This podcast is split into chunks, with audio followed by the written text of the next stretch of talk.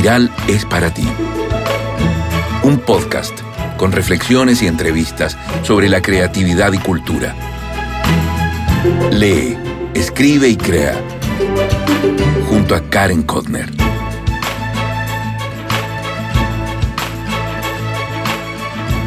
Hola, hola, ¿cómo estás? Soy Karen Kotner, periodista y escritora.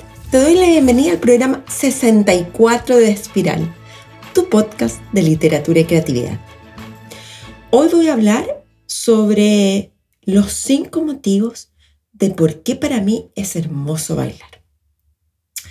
Esta idea del baile, de lo que hoy te voy a contar nace cuando conocí hace un, par de semanas a Francisca Tironi, masajista y acupunturista, además de ex bailadora profesional. Ella, si bien no pudo continuar su carrera hace un par de años, se ofreció a dar, a darme una clase. Mira, yo no soy una de esas personas que bailan naturalmente así algunos lo hacen siempre, por ejemplo, mientras están cocinando y esperan que hierva el agua. Otros necesitan bailar para pensar. Y muchos bailan porque sí. ¿Qué me motivó a tomar una clase de danza? Ya lo verás. Recuento personal. Leer, ir a la playa, hacer yoga, correr, volver a leer, regresar a la playa, jugar dudo y cocinar. Así ha sido la tónica de mis vacaciones. Llevo casi un mes aquí en la playa cerca de Cachagua, un sector muy lindo de Chile, conocido por sus playas y acantilados. Es la primera vez que paso tanto tiempo en este lugar. A mi marido y a mis hijos nos gusta mucho más el sur de Chile o viajar a destinos más exóticos, pero este año decidimos quedarnos aquí cerca. Uno de los aspectos más desafiantes en términos de descanso fue desconectar. Lo máximo que logré eh, tener apagado el computador fueron cuatro días seguidos, pero por un motivo u otro tuve que volver a mi querido amigo. Pero para mí en realidad no es algo muy terrible. Me gusta mucho todo lo que hago.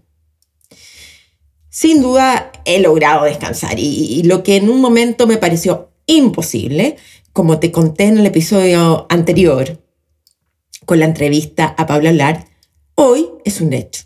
Han sido días especiales, con otro ritmo y actividades. Así todos los días han sido distintos y relajados. En la mañana, por lo general, he ido a correr y luego a practicar yoga. Las tardes varían. Algunas veces vamos a la playa, para los que no lo saben y me están escuchando de otras partes del planeta y no han venido nunca aquí a Chile, el mar es muy, muy, muy frío. Y lo reconozco. No lo he pisado. Lo miro. Es bellísimo. Pero nada más. Y algunas veces pasamos las tardes en la casa. He pintado, jugado cartas y hemos jugado dúo, como te conté que es un entretenido juego de cachos.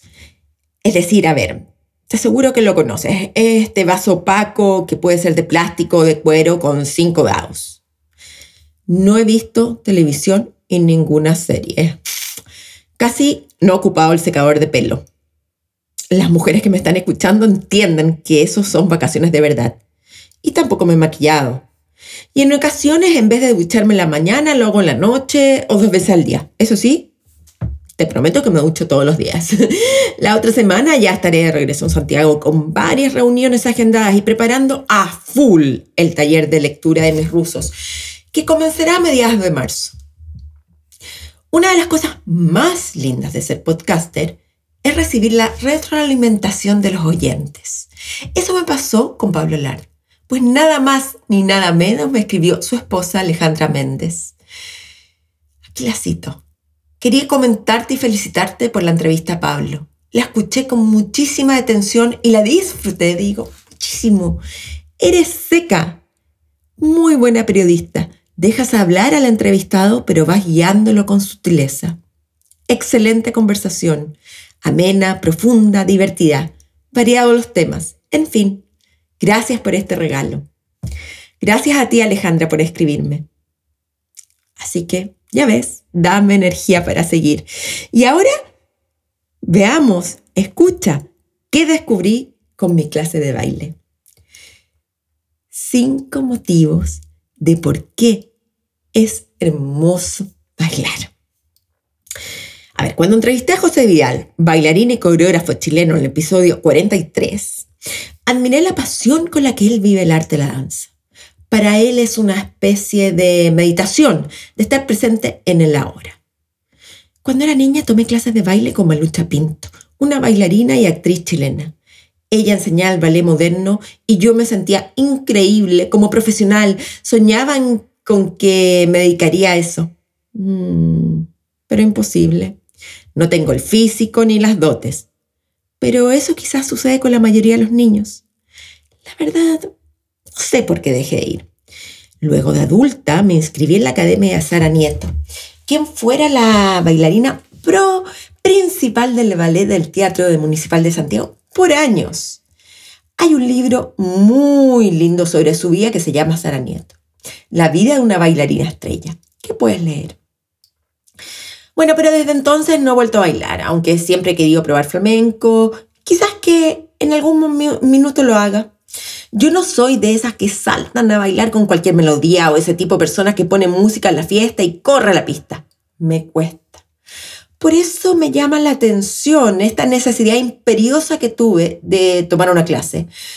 Lo mismo que me sucedió cuando visité a mi hijo en Burlington, Estados Unidos, y fui a una de baile muy entretenida libre, sin pasos, a la orilla de la playa. Y justamente aquí, de vuelta en la playa, con este mar frío, eh, fui a una clase con mi hija y, y dos amigas. La experiencia fue aún mejor que en Estados Unidos, porque compartir con personas que uno quiere hace que cualquier cosa sea muchísimo mejor. Pero sobre todo porque la profesora Francisca Tironi nos abrió un mundo desconocido. El ritmo y la alegría son los principales elementos. A Francisca la puedes seguir en Instagram. En la transcripción te dejo el link. Y además de nosotras estaba la hermana y sobrina Francisca, además de Melina Almar, la profesora de yoga y dueña del espacio Yoga Arte Estudio. También en, la transcripción está el link. Antes de ponernos a bailar, tuvimos que contar por qué nos gusta y la conclusión fue la misma entre todas. Dos puntos, porque nos hace felices. Esta experiencia además me hizo preguntarme, ¿cuándo los seres humanos comenzamos a bailar? ¿Por qué? ¿Para qué? Bailar es una actividad básica del ser humano. Una forma de comunicación con nuestros pares, además de un canal para alcanzar estados superiores. De acuerdo a los historiadores, el registro más antiguo de danza ocurrió en la India hace cerca de 9.000 años. En Egipto, hace 5.300 años se bailaban ceremonias religiosas y también por gusto. El baile moderno tiene sus antecedentes en el Renacimiento en Europa, con la popularización de los salones de bailes y posteriormente se comenzaron a desarrollar los estilos que conocemos hoy. El vals por ejemplo, eh, ese típico de un matrimonio, cuando los novios dan comienzo a la fiesta, lo popularizó nada más ni nada menos que la reina Victoria Inglaterra. Y dije, a ver, voy a ver cuál es la definición de la Real Academia de la Lengua sobre bailar. Y vuelvo a citar. Dos puntos. Es ejecutar movimientos acompasados con el cuerpo brazos y pie. Pero también es retosar de gusto, es decir, ser feliz. En inglés, en cambio, es más descriptiva la definición. Dice, moverse siguiendo un ritmo y pasos de acuerdo a cierto patrón. Algo bien divertido que descubrí es que existió una maratón del baile que data del siglo XIV y tuvo su apogeo alrededor de la década del 30 del siglo pasado. El tango se inició en 1890 en Argentina y se dice que es uno de los bailes más sensuales que existen. Yo nunca he bailado tango, ¿tú? La danza del león es popular en países asiáticos como Japón, Corea, Taiwán. Ellos creen que ahuyenta al diablo y aumenta la posibilidad de la buena fortuna. ¿Vamos a bailarla? La salsa, sí, la salsa, no la salsa de tomates, la salsa baile tiene su origen en Cuba y fue en la década de los 70 cuando se popularizó de manera exponencial en Nueva York. Baile de línea.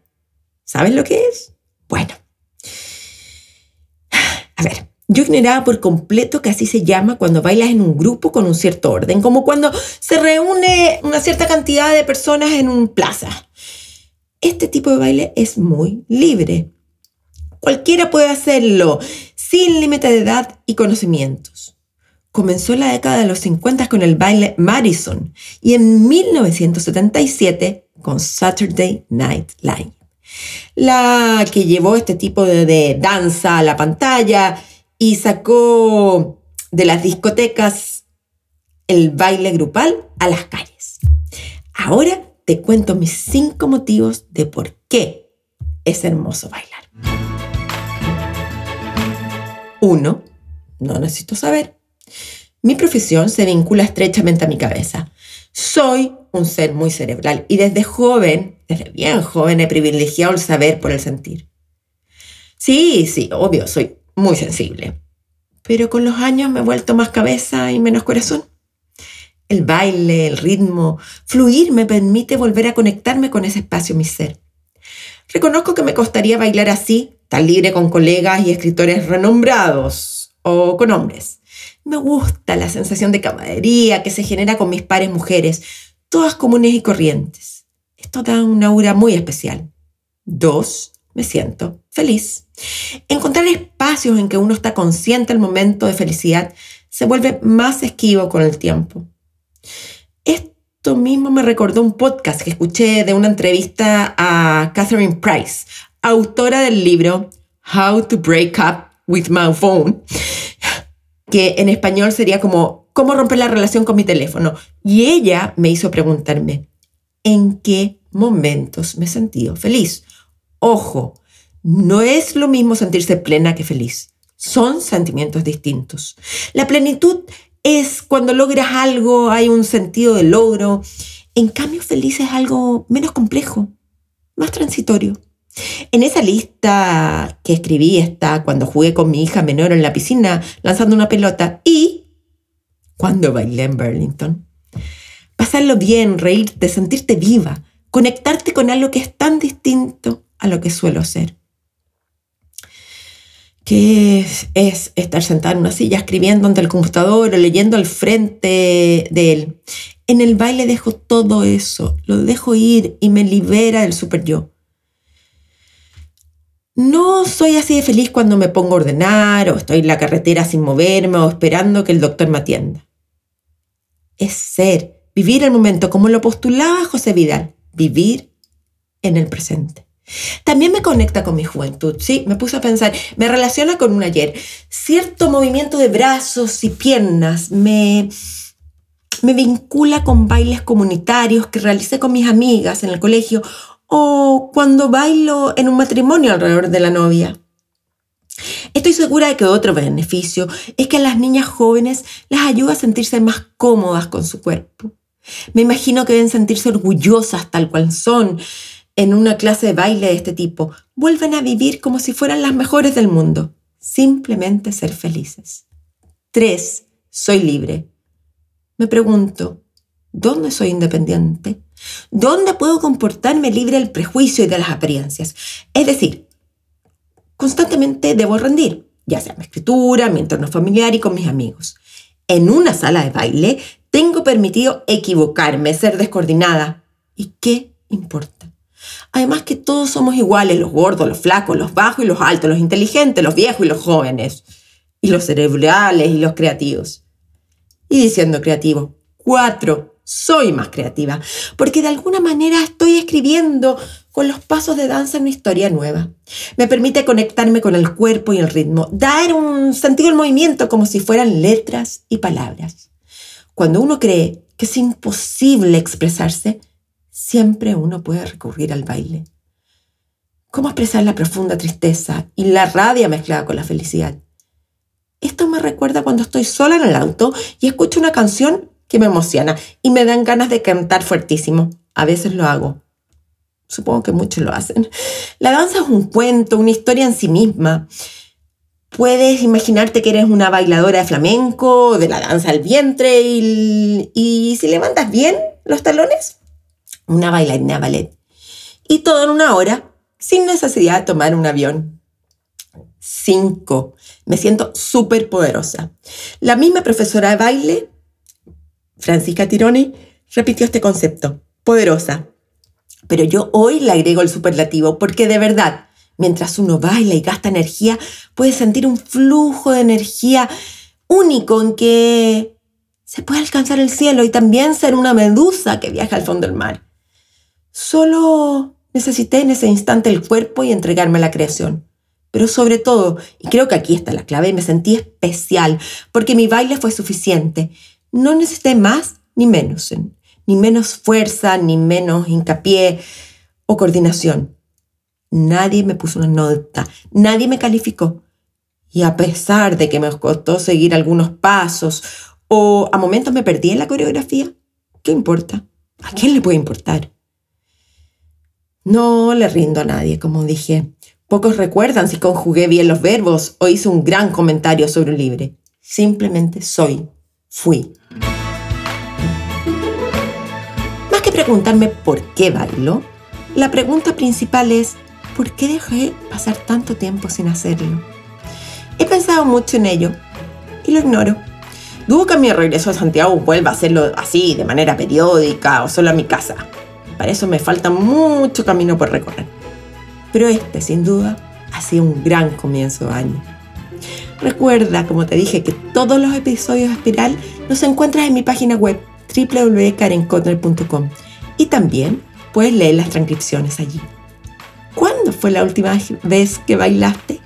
Cuéntame, escríbeme a mi correo karen.karenkotner.com. Lee, escribe, crea y baila. ¡Chao!